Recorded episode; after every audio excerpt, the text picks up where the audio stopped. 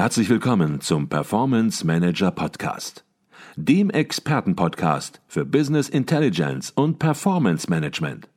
Inspirationen, Know-how und Impulse für Controller und CFOs, die noch erfolgreicher sein wollen.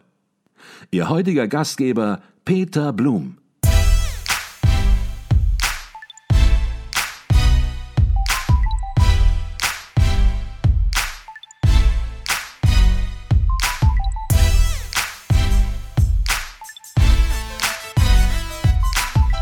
Herzlich willkommen zum Performance Manager Podcast. Mein Name ist Peter Blum und heute bin ich in Fulda und es geht um ein aktuelles, heiß diskutiertes, kontroverses Thema in Wirtschaft und Politik, nämlich um den ja, stagnierenden Breitbandausbau in Deutschland und warum ein langsames Internet eine große Gefahr für den Wirtschaftsstandort Deutschland ist sein könnte oder sein wird. Und über dieses Thema möchte ich mit meinem heutigen Gast im Performance Manager Podcast sprechen. Uwe Bergmann ist Geschäftsführer seiner Firma NetThings.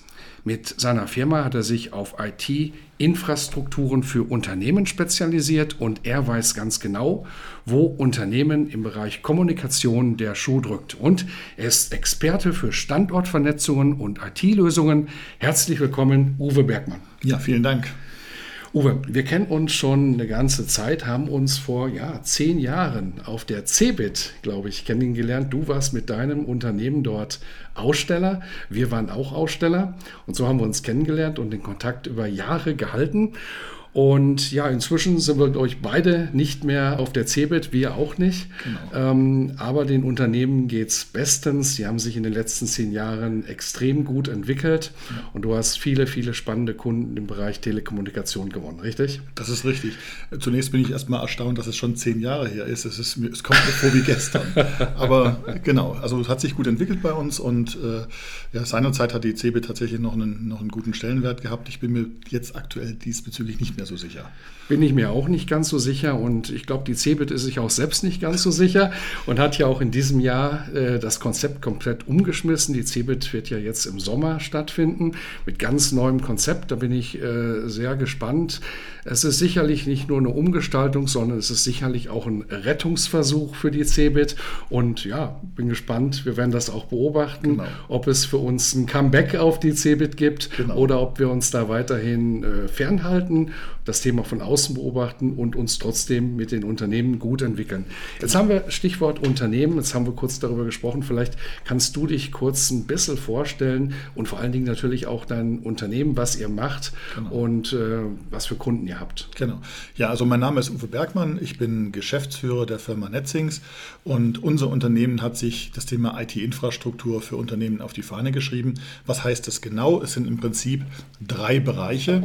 Bereich Nummer eins äh, ist das Thema Standortvernetzung. Da geht es also wirklich darum, dass Unternehmen, die Niederlassungen haben, äh, und diese Niederlassungen miteinander vernetzen wollen, dass wir für die die richtigen Lösungen auswählen, dass wir diese auch bereitstellen und auch dauerhaft unterhalten. Das heißt, äh, angefangen von äh, DSL-Verbindungen bis hin zu hochbandbreitigen Glasfaserverbindungen, MPLS-Netzwerken können wir da entsprechend sehr gut arbeiten. Wir sind da auch international tätig, das heißt, wir können auch Unternehmen bis nach China, bis nach Mexiko, im, ganzen europäischen Raum versorgen. Das klappt wirklich sehr, sehr gut. Mhm. Das zweite große Thema, das wir bearbeiten, hat auch was mit Netzen zu tun. Da geht es um Sprachkommunikation, also mhm. alles, was mit dem Thema Telefonie im weitesten Sinne zu tun hat. Äh, da bieten wir zwei grundsätzliche Lösungen an. Das eine sind äh, tatsächliche SIP-Trunks, das heißt, man kann über uns auch telefonieren, man kann auch seine Sprachminuten über uns einkaufen. Mhm. Und das andere sind natürlich, ja, früher hat man mal TK-Anlagen dazu gesagt, wir nennen es heute Communication Server weil diese Lösungen doch weit mehr sind als nur eine TK-Anlage. Okay, das ist das spannend. Die, da gehen wir vielleicht auch später noch genau. ein bisschen drauf ein, inwieweit man im Unternehmen ja. moderne Lösungen dann auch mehr nutzen kann, genau. als nur damit zu telefonieren. Du hast aber genau. gesagt, du hast drei Punkte, drei Exakt, Schwerpunkte. Genau. Und der dritte Punkt, das ist das Thema IT-Überwachung oder IT-Monitoring. Ähm, das ist so ein bisschen aus der Geschichte heraus entstanden, weil wir natürlich einen eigenen Backbone unterhalten, ähm, über den wir natürlich unsere Standortvernetzung, aber auch unsere Telefonie produzieren. Äh, in so einem Backbone sind viele, viele technische Komponenten drin, die können kaputt gehen. Oder mal nicht ganz so funktionieren. Da brauchten wir natürlich ein System, mit dem wir das überwachen können. Und das bieten wir natürlich auch unseren Kunden an. Ähm, die Software, die wir da einsetzen, nennt sich OpenNMS. Das ist eine Open Source Software, was vor allen Dingen für viele Kunden interessant sein dürfte, die äh, Lizenzkosten sparen möchten. Mhm. Und äh, da haben wir halt auch so spannende Kunden wie ähm, eine E.ON oder eine Deutsche Bahn oder R&V-Versicherung oder sogar das Bundeskanzleramt in Wien, die ihre IT-Systeme damit überwachen. Mhm. Ja, das sind die, die drei grundlegenden Sachen.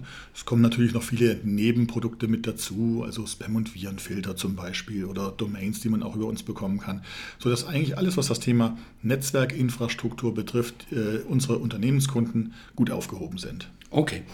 Lass uns mal vielleicht bei einem Thema anfangen, ja, was, wo sich die Wogen schon wieder geglättet haben, aber was so ein bisschen hypemäßig auch ja, durch die Unternehmen und durch die Presse ging, nämlich die ISDN-Abschaltung. ISDN soll jetzt äh, Ende 2018, heißt es, endgültig abgeschaltet werden. Ich weiß nicht, ob das wirklich so kommt, du wirst das mehr wissen.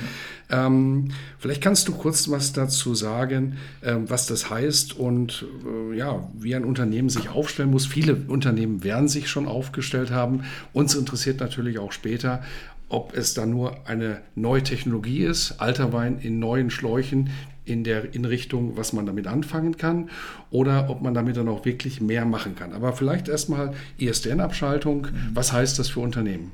Genau. Vielleicht mal ganz kurz ein bisschen ausgeholt. ISDN ist eine sehr, sehr gute bewährte Technologie, mit denen Unternehmen äh, ihre Sprachkommunikation bislang abgewickelt haben und teilweise auch immer noch abwickeln. Ähm, sie ist sehr, sehr ausfallsicher und äh, daher bei den Unternehmen sehr begehrt. Ähm, das wird jetzt abgelöst und äh, nicht nur die Telekom, auch andere ähm, Telekommunikationsunternehmen verabschieden sich nach und nach von dieser Technologie. Und jetzt muss natürlich was Neues herbei. Und äh, viele ahnen es schon, Voice over IP ist das Stichwort hier an dieser Stelle. Mhm. Äh, das wird natürlich jetzt von vielen Unternehmen nach und nach eingeführt. Ähm, jetzt im Moment holpert es noch so ein bisschen, weil die Großen, die kommen noch nicht so richtig nach mit entsprechenden Lösungen, die sie anbieten können. Ähm, die meisten Unternehmen haben sich da auch noch nicht so richtig drum gekümmert. Und wenn dann doch die Kündigung kommt oder die Ankündigung, ISDN abzuschalten, dann ist die Aufregung meistens groß. Mhm. Ähm, hauptsächlich findet diese ISDN ISDN-Abschaltung erst im Privatkundenbereich statt. Das heißt, Unternehmen haben da noch eine klitzekleine Karenzzeit. Man munkelt auch hinter vorgehaltener Hand, dass es sogar über das Jahr 2018 hinausgehen kann, dass das eben doch noch länger in Betrieb bleibt. Aber ursprünglich war eigentlich das Ende von ISDN für 2018 angekündigt. Mhm. Ähm, ja, wie gesagt, Alternativen, Voice over IP, führt mhm. dazu, dass die Unternehmen umdenken müssen dass man also sich jetzt mehr Gedanken machen muss, wie wird in der, äh, über Sprache kommuniziert, mhm. dass man sich über Bandbreiten Gedanken machen muss, dass man sich über Qualitäten der Anbindungen Gedanken machen muss. Und naja, klar, ich meine, äh, der Anbieterwechsel ist natürlich auch eine Frage, über die man sich Gedanken machen kann. Mhm. Was ändert sich jetzt konkret? Jemand hat ISDN gehabt, ändert jetzt die Verbindung auf Voice over IP. Ähm, wir haben das auch gemacht und mein subjektiver Eindruck ist, dass mir ab und zu die Leitung zusammenbricht. Kannst du das bestätigen oder ist das nur ein subjektiver Eindruck? Ja, das, das kann passieren. Das ist in der Regel davon abhängig, über welches Medium die Sprachkommunikation geführt wird. Ja. Ähm, wenn ich also wie bei vielen kleineren Unternehmen vor allen Dingen halt DSL-basierte äh, Anbindungen habe, dann habe ich natürlich die Verfügbarkeit des DSL-Anschlusses zugrunde liegen. Oder wenn ich äh, nur ein mangelndes Bandbreitenmanagement habe, dann kann es sein, dass das Microsoft-Update meine Leitung halt vollständig belegt und dann kann ich nicht mehr telefonieren. Das sind alles Themen, die da eine Rolle spielen. Bei äh, Anbindungen mit höherer Bandbreite oder mit Glasfaserverbindungen tritt das in der Regel nicht auf. Mhm. Was natürlich, egal bei welchem Anschluss, eine Rolle spielt, ist das Thema Bandbreitenmanagement. Da muss man darauf achten, dass vom Provider, vom Carrier sowas bereitgestellt wird oder unterstützt wird. Denn nur dann ähm, kann man auch vernünftig über Voice-over-IP telefonieren. Okay, das heißt, dass fürs Telefon immer genug Bandbreite zur Verfügung steht und nicht der Kollege, ich sage das mal so ein bisschen salopp, im Nachbarraum durch einen Upload oder Download sozusagen die gesamte Leitung blockiert und dadurch letzten Endes fürs Telefon nicht mehr übrig bleibt. Ist es genau das, was du meinst? Exakt, genau das. das okay. Und dafür seid ihr auch verantwortlich bei Netflix. Ihr bietet das ja auch an, genau. dass ihr hier genau dieses Bandbreitenmanagement entsprechend mit den Firmen justiert. Genau. Ähm, bei den Produkten, die wir anbieten, also sei es von äh, ja, DSL-Produkten angefangen, aber auch über unsere Glasfaserprodukte, die wir den Kunden zur Verfügung stellen, da achten wir natürlich darauf, dass wir dieses Bandbreitenmanagement mit erledigen. Mhm. Ähm, und äh, das klappt eigentlich auch sehr gut. Wie gesagt, auch große Kunden telefonieren mit uns und sind da sehr, sehr zufrieden. Ähm, wir hatten aber auch schon den Fall, dass ein Kunde gesagt hat, nee, nee, ich habe schon einen Anschluss von irgendeinem, wie auch immer, äh, gefärbten Anbieter. Und äh, dann hat es mit dem Voice-over-IP nicht ganz so gut funktioniert. Also da muss man schon ein bisschen darauf achten, dass dann die Technologien zusammenpassen. Mhm. Mal angenommen, alles ist gut gemanagt. Was ändert sich jetzt für den Nutzer, für den, der telefoniert oder der Voice-over-IP nutzt? Ist es jetzt im Grunde genommen das Gleiche, nämlich ein ganz normales Telefonat, nur mit einer neuen Technologie, die ich als Nutzer gar nicht spüren sollte eigentlich? Oder gibt es ganz neue Möglichkeiten, die auch in Unternehmen, in ja, Fachabteilungen, im Vertrieb, im Controlling möglicherweise durchaus spannend wären? Mhm. Ähm, ja, also wenn es nur um den Anschluss alleine geht, quasi das Ersetzen des ISDN-Anschlusses, dann wird es der Benutzer in der Regel nicht merken. Mhm. Ähm, die neuen Möglichkeiten ergeben sich in der Regel nur, wenn man auch neue, ja, die neuen Kommunikationsmöglichkeiten nutzt. Also wenn man neue TK-Anlagen aufsetzt. Mhm. Dann habe ich halt doch schon im äh, erheblichen Maß äh, Verbesserungen. Ich kann auch als kleines Unternehmen mit äh, einigen Niederlassungen ähm, quasi mit einer überschaubaren, kostentechnisch überschaubaren Anlage äh, mehrere Standorte versorgen. Ähm, ich kann Anrufbeantworter äh, entsprechend nutzen, ich kann äh, Anrufweiterschaltung nutzen, ich kann Konferenzschaltung nutzen. Also da gibt es eine Vielzahl von Möglichkeiten, die ich dann da habe. Wie gesagt, das hängt aber sehr stark von der genutzten mhm. TK-Anlage oder von dem Communication Server entsprechend ab. Okay. Jetzt habe ich vor kurzem im Spiegel gelesen, dass Deutschland in Sachen Breitbandausbau nur langsam vorankommt und 2017 lediglich 42 Prozent, also weniger als die Hälfte aller hiesigen Unternehmen mit Zugang zum Internet und mindestens zehn Beschäftigten einen festen Breitbandanschluss zur Verfügung haben. Also weniger als die Hälfte. Diese Bandbreite, die du gerade ansprichst, die auch möglicherweise benötigt wird für komplexe, komplexe komplexe Architekturen, für komplexe Anwendungen nur zur Verfügung hat. Ja, was macht man in so einer Situation? Verpassen, was verpassen diese Unternehmen oder wie handelt man jetzt, äh, wenn man in so einer Situation ist? Ja, das ist ganz schön schwierig. Als Unternehmen, als Nutzer hat man da relativ wenige Möglichkeiten. Da ist man darauf angewiesen, dass es äh, Carrier gibt oder entsprechende Anbieter gibt, die bereit sind, in diesem Ge äh, Gebiet einen Ausbau durchzuführen. Mhm. Ähm, das ist natürlich gerade durch die Firmen, die solche Ausbauten durchführen, äh, auch immer eine kaufmännische Geschichte. Die werden sich überlegen, ob sie in dem kleinsten Dorf in der hintersten Rhön für drei Gehöfte da teures Geld auspacken und dort irgendwelche Glasfasern hinlegen. Das mhm. rechnet sich für die nicht nicht. Mhm. Ähm, auf der anderen Seite ist es halt so, dass die Unternehmen auch oft, äh, ich sag mal, in ländlichen Gebieten angesiedelt sind und dann trotzdem fordern, dass ganz günstig äh, Internet bereitgestellt wird.